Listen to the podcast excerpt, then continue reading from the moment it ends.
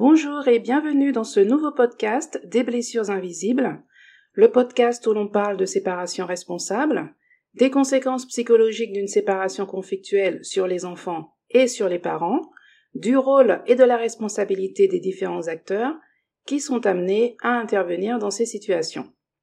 On parle beaucoup de l'aspect purement administratif en cas de divorce ou de séparation, mais moins de l'aspect émotionnel, des défis et des difficultés que l'on peut rencontrer.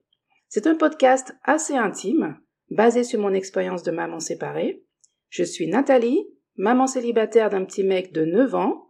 Je vous donne rendez-vous lundi 8 janvier pour le premier épisode. Merci pour votre écoute et je vous dis à très bientôt.